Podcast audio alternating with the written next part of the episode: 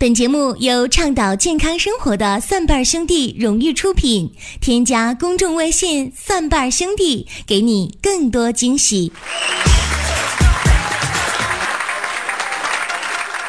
朋友们，欢迎各位走进 OPPO R9 手机的季节，让我们一起出门五分钟，流汗两小时。朋友们。这天儿吧实在是太热了，这天儿一热呢，很多人心情就比较烦躁，特别是当看到我们朋友圈当中有一些人在不断秀恩爱的那个时候啊，特别的，你这怎么那么烦呢？啊！通常呢，我是这么做的，看到某一些女性在朋友圈当中晒恩爱的时候，我就会默默的留下这么一句话：哎呀，好恩爱呀，真羡慕呀！哎，你们什么时候结婚呢？一般的情况之下啊，女的看到这种评论就会去问她的男朋友。那男的呢，有很大的几率呢会敷衍女性，然后呢，他们就会因为这个而吵架。等到了适当的时候，你再发一句留言，这么说啊：“哎呀，亲爱的，你能确定他是真的爱你吗？不能的话，你还是尽尽快分手吧。”嗯，反正不不管你们信不信，呃，反正我朋友圈秀恩爱的人少了很多。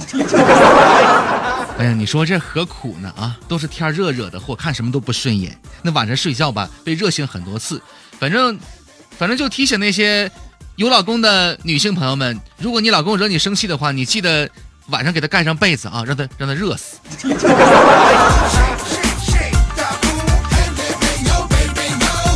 这马上呢进入三伏天了，三伏天的这个酷热的高温呢，让人真的是很难受。可是，在中医的传统养生文化当中呢，三伏天呢是有一定讲究的啊，有一些事情最好别做，否则呢对我们的身体会造成一些影响。今天咱们来说一说三伏天身体最怕的几件事情。第一个，颈椎最怕吹呀。天气热，自然呢，很多家庭都会长时间开着空调，颈椎呢对着空调来吹，周围的软组织呢会发生病变，形成肌肉和皮下组织的慢性炎症，造成颈部的持续痉挛呐，后背的酸疼等等这样的一些后果。建议大家呢，室内空调啊不要低于二十五度，呃，颈肩部呢不要直对着空调来吹。如果温度不能自行调节的话呢，可以在肩上啊搭一个披肩，晚上洗个热水澡都是可以的。第二件事情最怕做是什么呢？喝水最怕快，为什么呢？你想这气温比较高，身体呢缺水的速度也会加快。很多人习惯大口大口的喝水啊，如果喝水太快的话，水分呢会快速的进入血液当中，在肠内呢被吸收，使得血液呢变稀，血量的增加。心脏不好的话呢，尤其是患有冠心病的人呢，都会出现胸闷气短这样的一些症状，严重的话可能会导致心肌梗死。提醒那些有基础性疾病的那样的一些朋友要注意了啊！所以说呀，夏天喝水呢不能喝太快，要少量多次，每次呢只喝一百到一百五十毫升，身体吸收的更好一些，也不能贪凉，十度以上的温水呢对身体是最好的，不要太凉了。第三个最怕的事情是什么呢？眼睛最怕晒。你想啊，在烈日之下，眼睛是非常脆弱的一个器官。专家提醒了，眼睛呢是喜欢凉的，但是怕热的，不注意防晒，很容易提前老化，并且呢并发各类的眼病。如果要在上午的十点到下午四点外出，最好呢是戴上太阳镜、帽子或者是打遮阳伞。太阳镜的颜色呢以茶色、淡绿色，防紫外线效果呢是最佳的。可以多吃一点养眼的食物，比如说桂圆、山药、胡萝卜、红枣等等。夏天呢细菌繁殖比较快，尽量呢少用手啊来揉眼睛。流水来洗脸可以减少眼睛的疾病发生啊。第四个最怕是什么呢？晨练最怕早。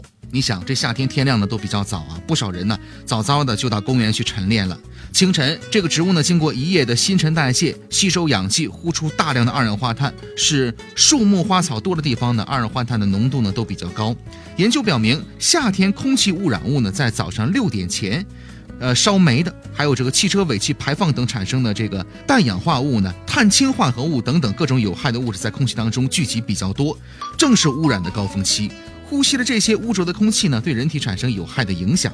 另外啊，日出之前，因为没有光合作用，绿色植物附近呢，非但没有过多的新鲜氧气，反倒是积存了大量的二氧化碳，对健康呢是不利的。因此，夏天晨练时间呢，不要早于六点。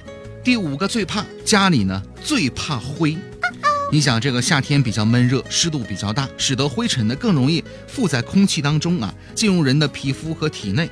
由于肉眼呢很难发现，人们常常疏于清理。它们长期呢漂浮在空气当中，并且大量的附在物品的表面，成为空气当中尘螨和霉菌孢子的栖身之地呀。